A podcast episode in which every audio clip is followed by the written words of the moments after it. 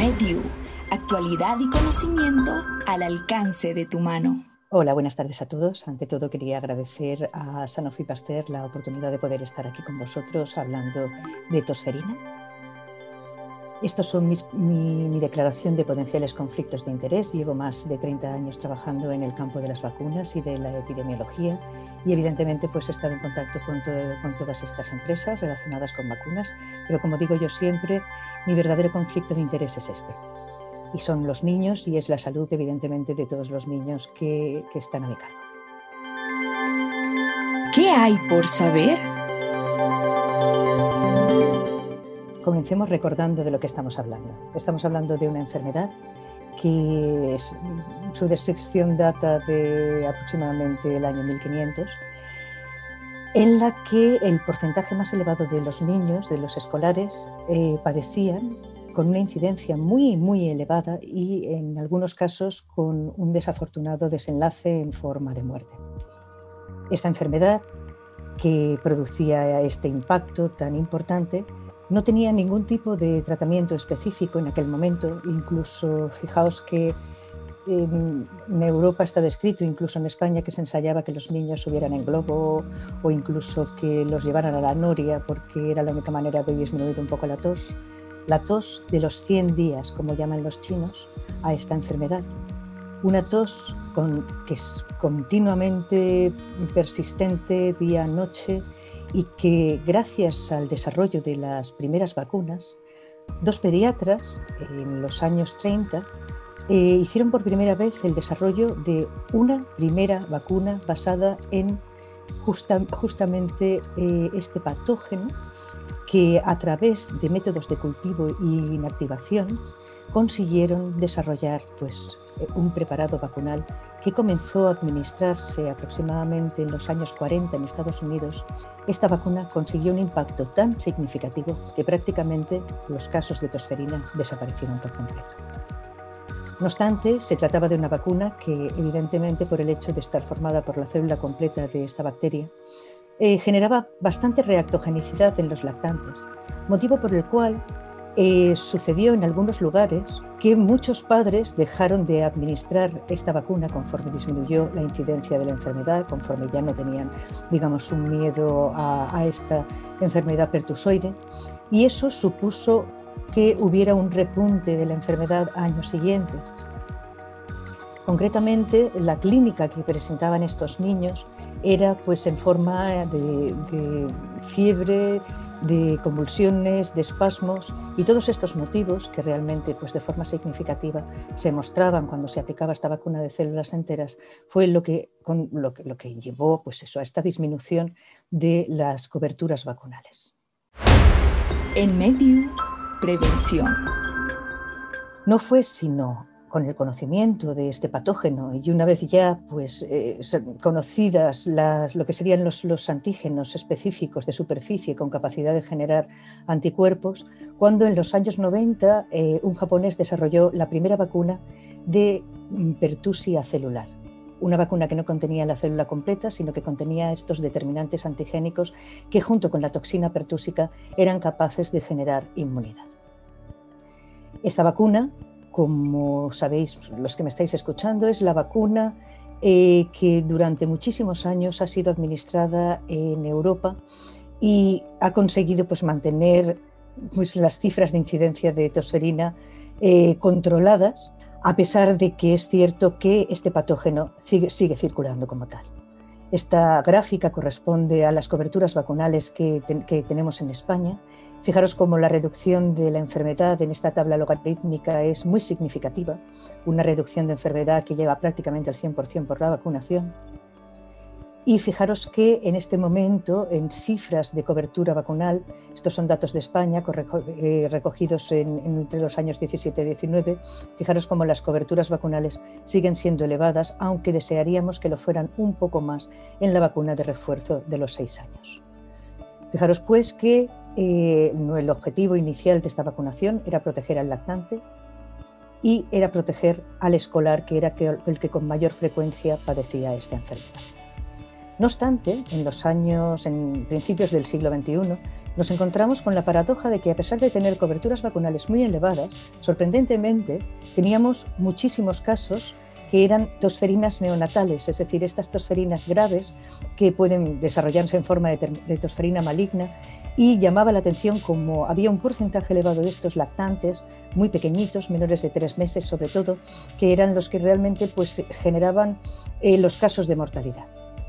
No fue sino con el desarrollo de la estrategia de la vacunación de la gestante cuando, con coberturas vacunales elevadas, como podéis ver en la imagen, nos encontramos con una reducción significativa de esta enfermedad en los niños. Estas coberturas siguen siendo altas, por comunidades autónomas, como veis, hay alguna diferencia,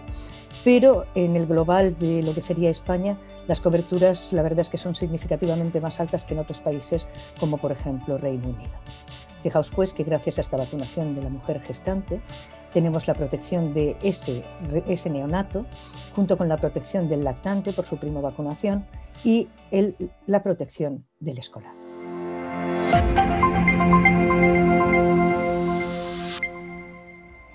No obstante, en la, última encuesta eh, epidemiológica realizada por España, que acaba de ser publicada recientemente, fijaros cómo a pesar de estas coberturas vacunales tan altas que tenéis en la imagen en la parte superior, aquí, en esta zona de aquí,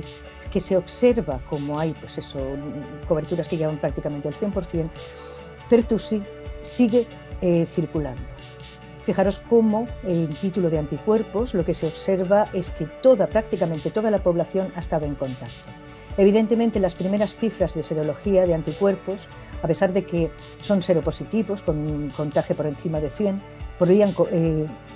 verdaderamente estar relacionados con, la vacunación, pero no lo sería en este caso el resto de población, porque, como sabéis, a partir de los seis años en España no se vacuna a, ya de Pertussi eh, en el adolescente. El Ministerio de Sanidad concluye que en efecto pues la, la, está ha estado circulando en este periodo inmediatamente anterior y que la notificación de casos de carga de enfermedad pueden estar subestimadas y no os quepa la menor duda, porque en este momento no disponemos en España de una red de vigilancia para esta enfermedad y estamos pues, intentando en la medida de lo posible sensibilizar al Ministerio para que la introduzca junto con la, con la red de vigilancia de la gripe. Pero una cosa muy importante que no debéis olvidar y creo que todos tenemos que recordar es que estamos hablando de una enfermedad que no genera inmunidad ni con la infección natural ni con la vacuna. Es decir, que no tenemos una protección para siempre, con lo cual si no hay protección, evidentemente el patógeno va a seguir circulando. ¿Y por qué? ¿Por qué tenemos cifras más elevadas de las que anteriormente se veían? Pues puede ser por varios motivos. Podría ser por las coberturas vacunales insuficientes, que ya habéis visto que no son, que hubiera una protección subóptima conferida por las vacunas, que en nuestro caso en títulos de eficacia ahora veremos que se observa que la protección es buena, por el patrón cíclico correspondiente a las epidemias de tosferina o incluso por algunos, algunas cuestiones tan importantes como el hecho de la mejoría de detección de casos por tosferina. Ha sido magnífico el hecho de pasar de eh, tener que estar delante del paciente recogiendo, digamos, esa tos para llevar en la placa de Petri a tener la posibilidad de poder hacer PCRs. Y eso conlleva también a la mejoría de lo que sería el aumento de la vigilancia epidemiológica, aunque, como os digo, en nuestro país todavía es carente. Fijaros pues que las coberturas vacunales son altas y no solamente en España, sino que estamos hablando que a nivel mundial también tenemos unas coberturas afortunadamente altas. Respecto a la vigilancia epidemiológica, es cierto que los criterios clínicos pues, han ido modificándose con el tiempo, lo cual afecta también al resultado de los ensayos clínicos que se realizaron, pero también está claro que el acceso a pruebas diagnósticas, como os decía, favorece cada día más el hecho de poder hacer un diagnóstico más precoz y más seguro de tosferina.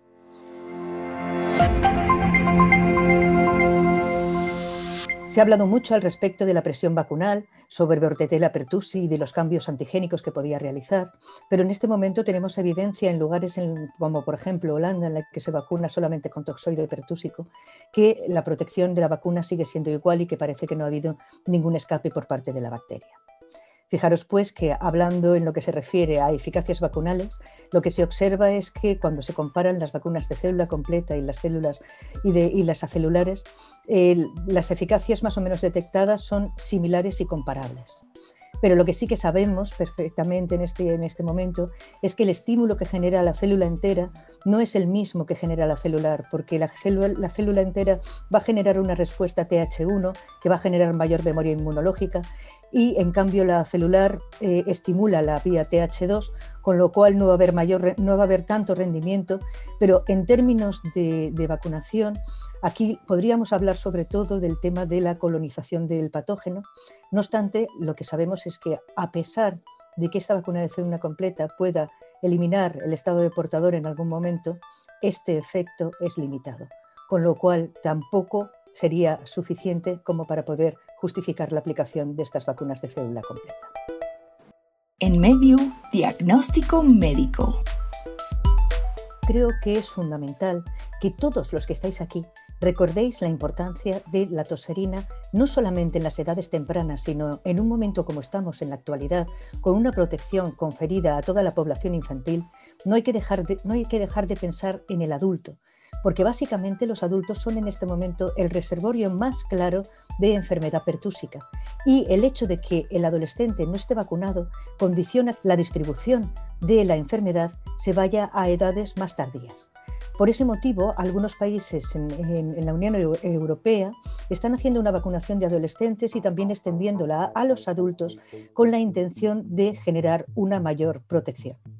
Nosotros, como Comité Asesor de Vacunas, aconsejamos la vacunación del adolescente y también consideramos que lo lógico sería aplicar para el recuerdo de difteria tétanos la vacunación con Portusi para garantizar la protección de toda la familia.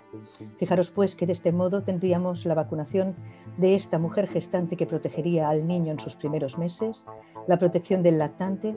la protección en la edad escolar y seríamos capaces de conferir una protección ampliada tanto en la adolescencia como en la edad adulta. En este momento disponemos de una vacuna acelular, una vacuna con un rendimiento excelente y estamos en estrategias de mejora de la prevención que vendrá probablemente en el desarrollo de adyuvantes que estimulen la vía TH1 o TH17 o la posibilidad de nuevas vacunas que, como las vacunas inhaladas, sean capaces de generar una inmunidad local. Y nada más, solo recordaros que a pesar de las altas coberturas, Pertusi, la bordetela Pertusi sigue circulando, que las vacunas acelulares, en nuestro caso, por su menor reactogenicidad, en Europa nos están permitiendo aumentar la edad de vacunación, es decir, poder vacunar a toda la familia, y que no cabe la menor duda que el conocimiento de la patogenia de la enfermedad y las características del patógeno implicado son claves para el desarrollo de nuevas vacunas más eficaces y seguras. Muchas gracias. Las opiniones expresadas en este podcast representan la visión profesional de los expertos en la materia. Material diseñado exclusivamente para educación médica. Mediu, actualidad y conocimiento al alcance de tu mano.